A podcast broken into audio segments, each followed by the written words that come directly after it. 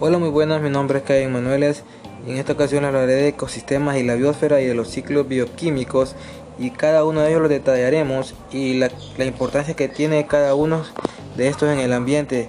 Estos ciclos bioquímicos son una serie de elementos que se mueven a través de un ecosistema para que éste pueda tener vida. Si los elementos bioquímicos no se mueven a través del ecosistema, diríamos que la vida se perdería. Se perdería no solo la vida animal, sino la flora y la fauna quedaría totalmente muerto. Digamos, un ejemplo sería como un quedaría como un desierto que solo hay arena, no, no hay plantas, no hay, no hay agua, no hay animales.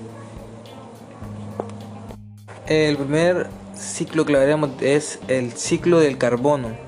El ciclo del carbono empieza cuando una planta absorbe el silicio del aire y este es absorbido por un animal, es ingerido por un animal. Luego, el animal muere y nuevamente es absorbido por la tierra.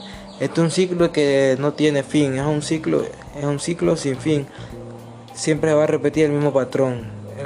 la planta absorbe el aire, el animal absorbe la planta y el, animal muere y la tierra absorbe, absorbe de nuevo ese, silicio.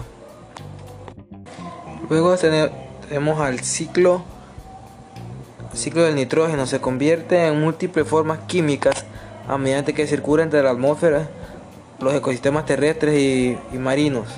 ¿Qué nos quiere decir esto? Que se mueve mediante el aire, es absorbido también por las plantas, pero en esta ocasión juega un papel muy importante las bacterias fijadoras de las raíces de, las plantas y las bacterias que componen cada animal, porque el oxígeno, el nitrógeno es, es convertido mediante estas bacterias con un punto muy importante en el ecosistema, que sin estas bacterias no, no, repetiría el ciclo. Y el siguiente será el ciclo del fósforo.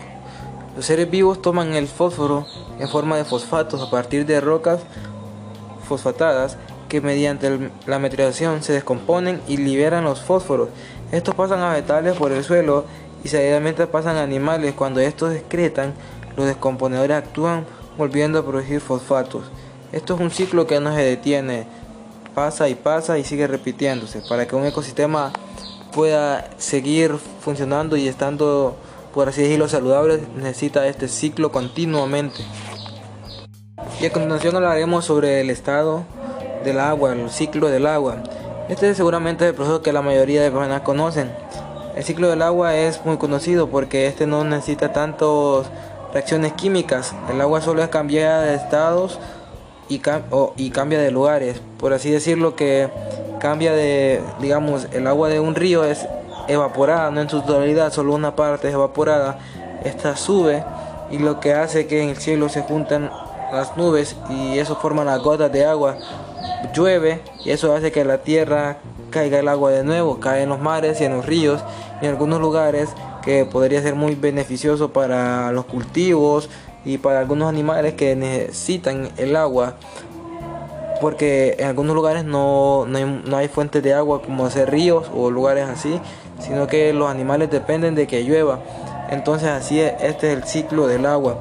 Y esto es todo de mi parte. Podemos ver que todo esto es un ciclo que, que, que sin estos cambios bioquímicos no podríamos tener los ecosistemas y la vida no se conservaría.